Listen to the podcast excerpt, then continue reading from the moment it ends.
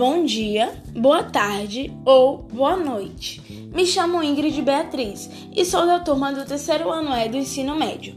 Provavelmente, nos últimos dias você reclamou ou ouviu alguém reclamar dos valores absurdos que os alimentos se encontram, principalmente as carnes bovinas. Mas por que, Ingrid? Por que isso está acontecendo novamente?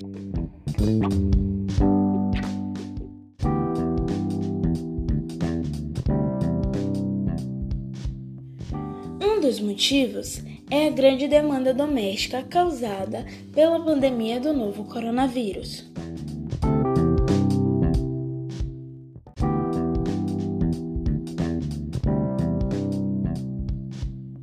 Porém, esse motivo não é um dos motivos principais, ou seja, um dos motivos mais importantes.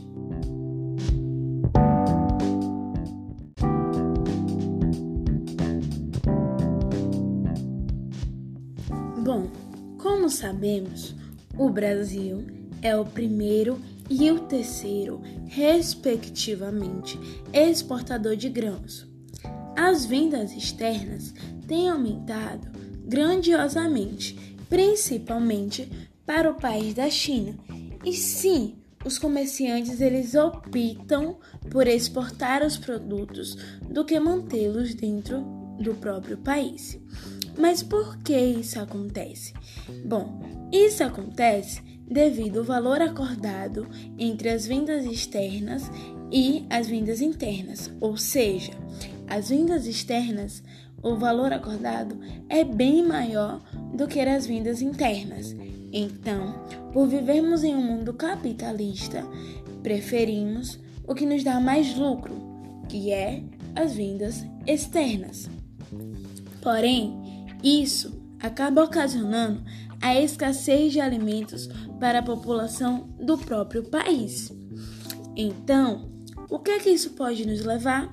À elevação dos valores dos produtos.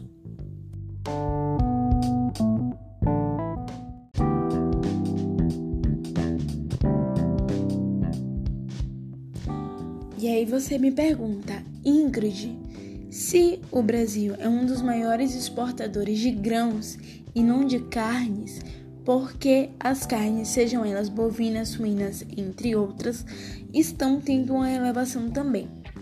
A sua própria pergunta já te responde. O Brasil ele é um grande exportador de grãos. O que é que os pecuaristas dão para os seus animais? Rações. Essas ações são feitas de grãos. Então, se os grãos estão caros para produzir a ação, os pecuaristas, para terem um custo melhor, um lucro melhor, uma margem de lucro melhor, eles vão aumentar o valor da carne.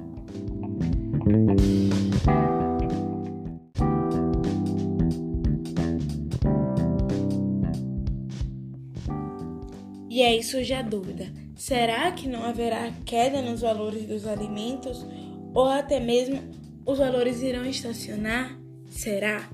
Bom, o IPCA, Índice Nacional de Preços ao Consumidor Amplo, que mede a inflação oficial no país, acumula uma alta de apenas 0,10% no ano, até junho de 2020, após o mesmo ter registrado uma deflação em abril e em maio.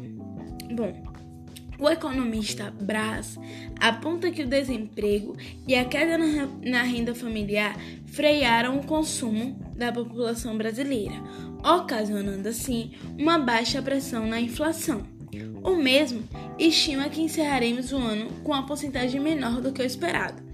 O esperado era 4%, e estima-se que encerraremos o ano entre 1,5% e 1,6%. O mesmo também afirma que os valores dos alimentos irão subir menos.